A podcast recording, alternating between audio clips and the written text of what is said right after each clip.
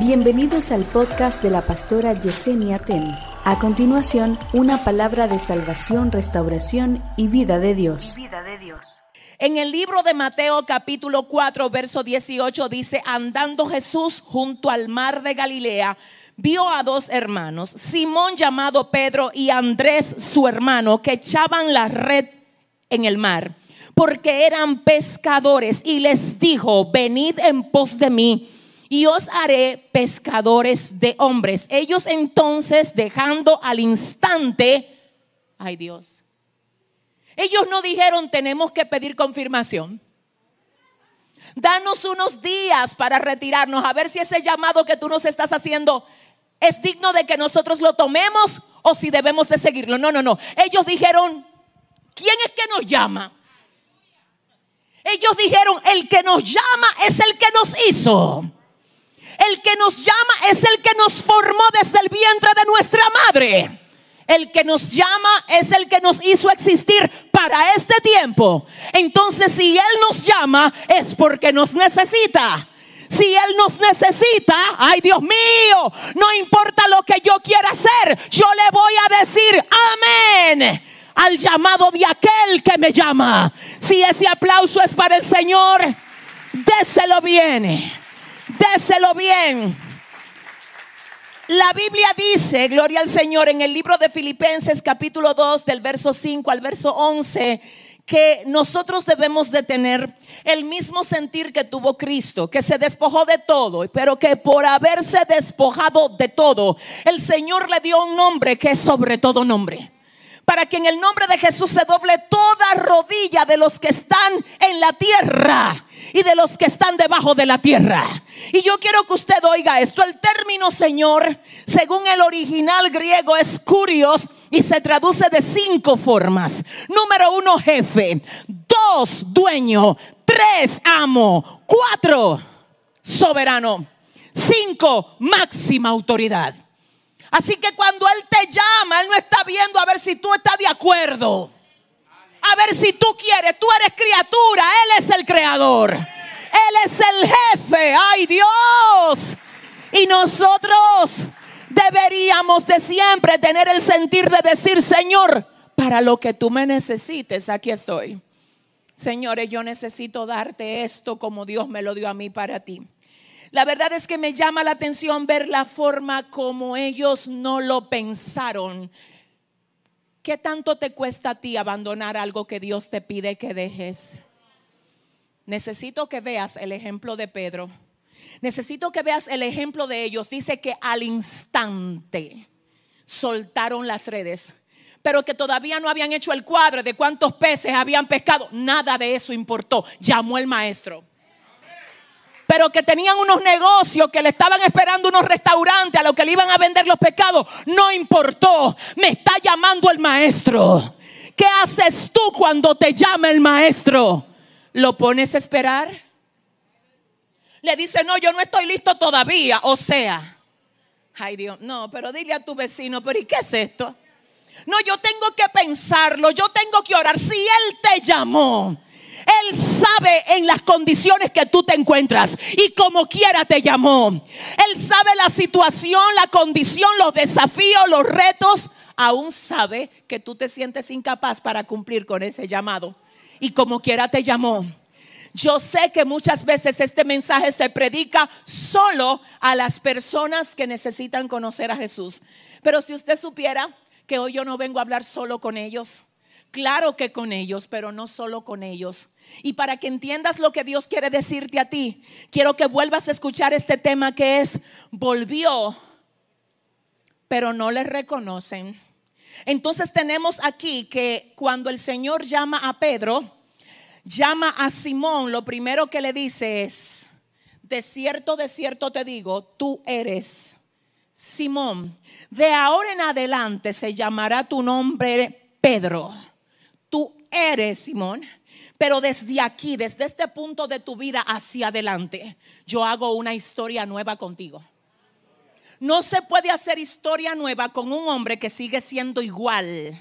Porque aunque tú lo pongas en un nuevo tiempo, como tiene la misma esencia, va a arruinar el nuevo tiempo. Va a arruinar la nueva oportunidad. Es por esto que usted no puede cambiar solo. Hay gente que cada año, cada enero, están haciendo agenda de cambio. Y es muy, muy, muy ah, popular, muy común que veamos cómo la gente cae en lo mismo que dijo que iba a abandonar. Y aunque se aparte, realmente hay una esencia seca y vacía porque el único que puede llenar el espacio vacío que hay en el corazón del ser humano es Jesucristo. Y te voy a decir algo, quiero que me oigas, escucha iglesia, ay Dios mío, pasa que aquí el Señor no solo llama a Simón, sino que le dice de ahora en adelante no se llamará tu nombre Simón. El nombre Simón se traduce como caña cascada. Esto es bambú para los que conocen el bambú. En otras ocasiones hemos dicho que cuando Pedro llega a Jesús, cuando Jesús lo llama, cuando Jesús lo inserta dentro de su equipo, Pedro es un no calificado para andar con Jesús, pero Jesús lo califica. Porque el Señor no llama gente calificada. Él califica a los que llama. Así que si tú estás esperando, si tú lo que estás esperando es estar calificado según tú, es posible que tú nunca lo estés. La gente a veces dice, yo, yo no estoy preparado para servir. ¿Quién le dijo a usted que Dios está buscando gente que estén preparado? Él está buscando gente que no están preparados para prepararlos. Así que yo quiero que tú le digas a tu vecino, Dios te está preparando. Ay, pero díselo con autoridad. Dile, Dios te está preparando. De cierto, de cierto te digo, tú eres Simón. Y de ahora en adelante se llamará tu nombre Pedro, Simón tú eres bambú y te voy a convertir en una piedra. Simón caña cascada, Pedro Petra que se traduce como piedra. Simón de bambú a piedra. No, no, no, de bambú a piedra. Tú eres un bambú, pero como quiera voy a trabajar contigo. No es que yo no sé que tú estás vacío por dentro como el bambú, pero como quiera te voy a llenar. No es que yo no sé que tú te quiebras fácil como se quiebra el bambú, pero te voy a hacer fuerte como la piedra. No es que yo no sé, lo inestable que tú eres, pero así de inestable voy a trabajar contigo porque te voy a usar como un ministro, como un instrumento. Siento al Señor aquí. Parece que alguien llegó aquí, Shama, en esta mañana, a quien Dios le está diciendo, olvídate de tu historial, que hago cosa nueva contigo.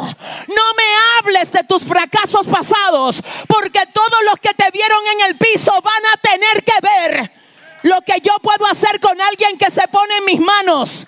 Si ese aplauso es para el Señor. Ay, ay, ay, ay, ay, ay, ay. Ay, ay, ay.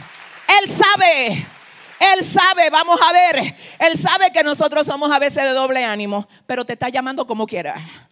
Y te está diciendo, voy a estabilizarte. Y aquellos que un día te veían arriba y otro abajo van a ver lo que yo hago con ese corazoncito tuyo, te lo estabilizo y tú arrancas. Se rompe el estancamiento en tu vida. Vas a ser referente de tu casa. Hay alguien hoy que llegó aquí, a quien Dios le dice, te cambia el nombre, te cambia el nombre, te cambia el nombre. Aleluya.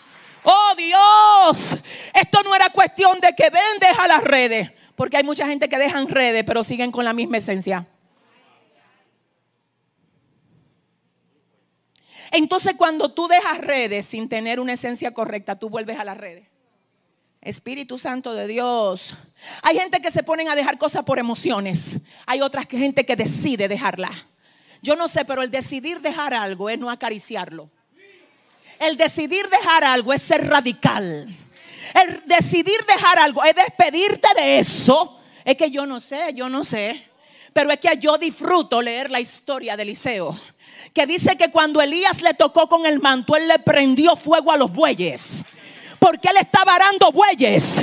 Y él dijo, no es que me voy de los bueyes, si lo dejo vivo, voy a sentir la tentación de venir a ver cómo están los bueyes. Le voy a prender fuego. No quiero volver atrás. Hay alguien aquí a quien hoy Dios lo trajo a decirle cuáles bueyes tú tienes que quemar. No, no, no, no, no, no, no. Dile a tu vecino, Dios te va a hablar en esta mañana. Él todavía está medio durmiendo. Despiértamelo y dile, Dios te va a hablar en esta mañana. ¿Alguien está aquí que lo entienda, que lo crea? La gente cree que, que ser cristiano es nada más que te vean, que tú estás bendecido. Ah, que mírate a ti, que ya tú no vas a la fiesta. Todo eso es parte. Pero cuando ya tú has tenido un encuentro con el Señor, es que la gente tiene que ver que tú no eres un loquito. Es que ya tú no eres loquito del barrio. Es que a ti te dieron, te subieron de rango. Yo no sé aquí quién sabe que Dios le puso un sello y le subió de rango. Dios mío, si usted es uno de esos, déle el aplauso.